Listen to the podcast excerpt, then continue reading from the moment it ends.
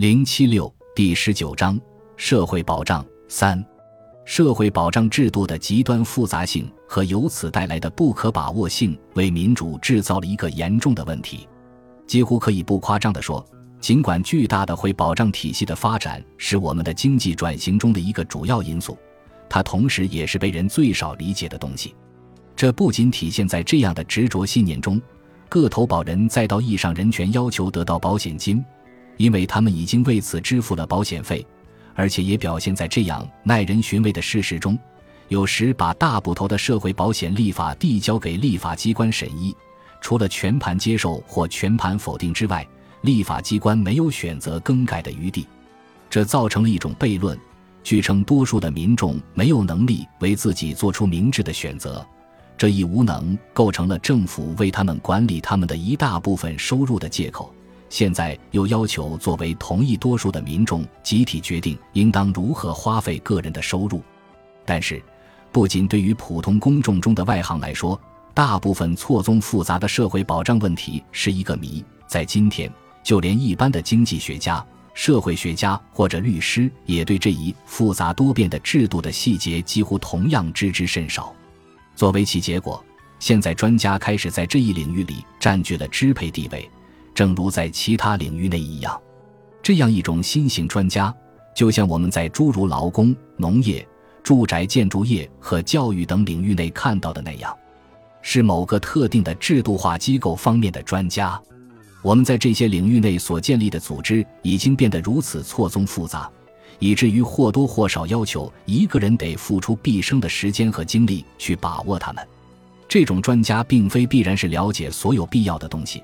从而能够判断该机构的价值的人，但也往往是唯一了解这一组织的人，因此也是不可或缺的人。他对这一特定机构感兴趣并赞成他的原因，也经常与专家资格无甚关联。但是，这一新型专家几乎总是具有一种区别于他人的特征：他毫无保留地对这一机构抱有好感，而有关这一机构的专家就是他。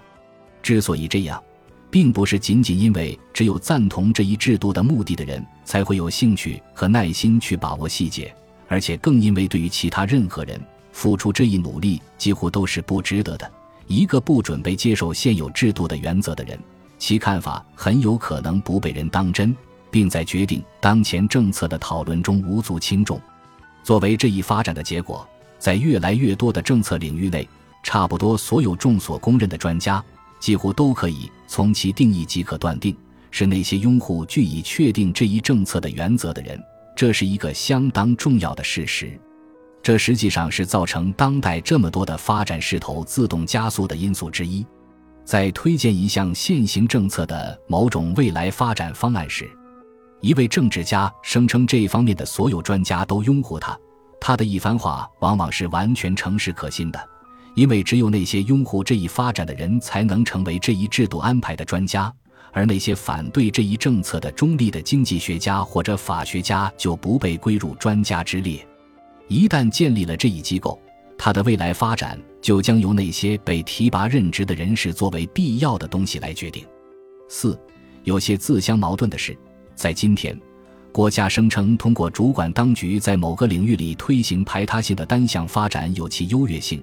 而这一领域也许比其他任何领域都更为清楚地说明了一些新的制度如何不是产生于一个设计方案，而是形成于一个逐步演进的过程。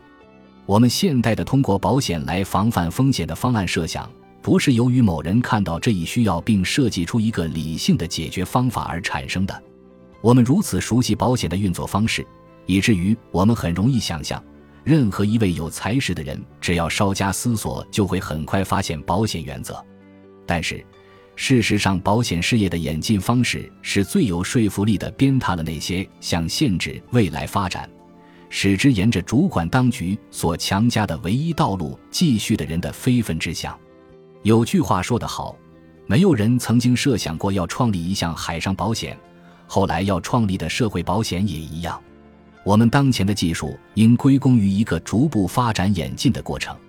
在这一过程中，由于无名人物或历史人物的无数贡献，人类前仆后继的迈进，最终创造了一个如此完善的作品，以至于与这一整体作品相比，所有那些来自个人的创造性材质的巧妙的方案设计，必定显得非常原始。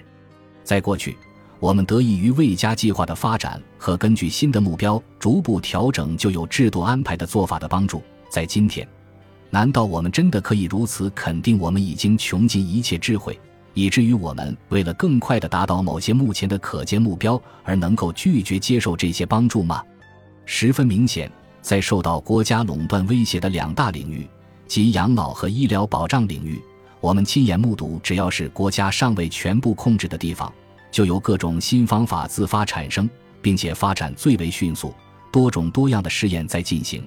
他们几乎肯定会找到解决当前一些需要问题的新答案，因应一些任何预先计划所不能设下的答案。由此从长远看，难道我们在一个国家垄断制度里真的能够过得更好吗？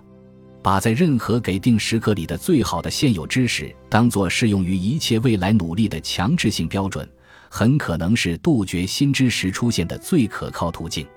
五，我们已经看到，结合那种强迫人们为这些需要做义务保险，从而不至于成为他人的负担的操作方式，从公共财政拨款为那些真正需要者提供保障的操作方式，最终是怎样几乎在一切地方导致第三种不同的制度的产生。该制度向人们提供了某些诸如疾病和老年之类的保障。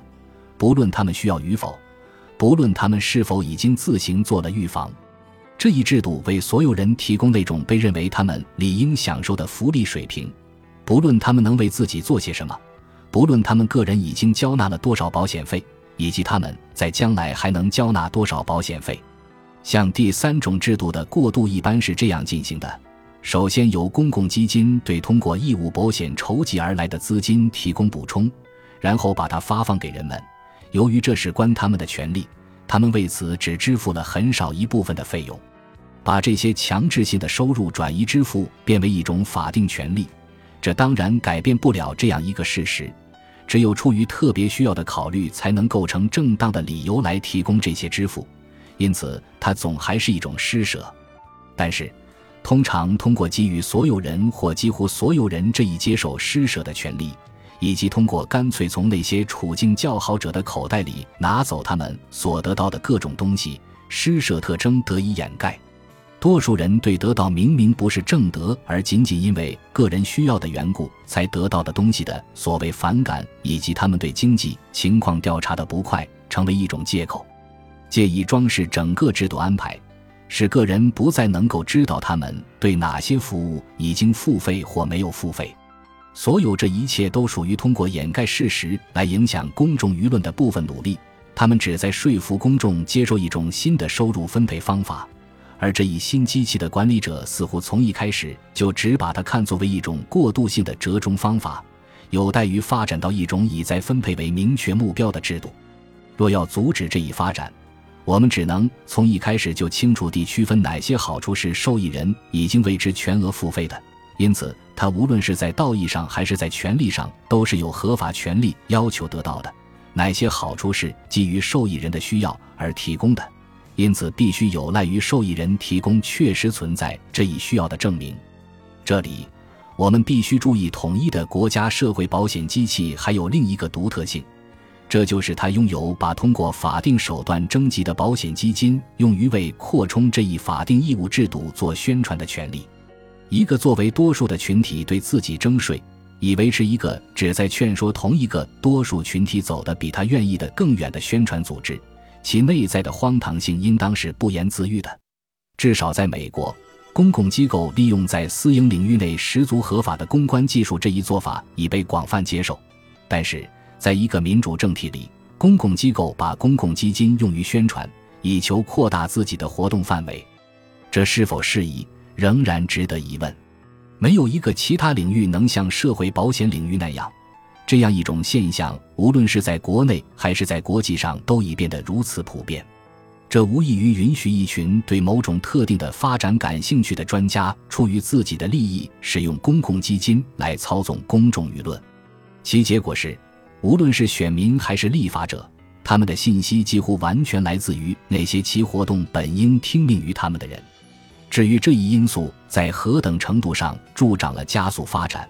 以至于它远远超越了公众原本允许的地步，我们几乎难以估量。这种得到补贴的宣传由一个以税金来维持的单一组织实施，绝对不能与竞争性的广告宣传相提并论。它赋予该组织操纵他人思考的权利，这一权利与掌握信息垄断的集权国家的权利同出一辙。本集播放完毕，感谢您的收听，喜欢请订阅加关注，主页有更多精彩内容。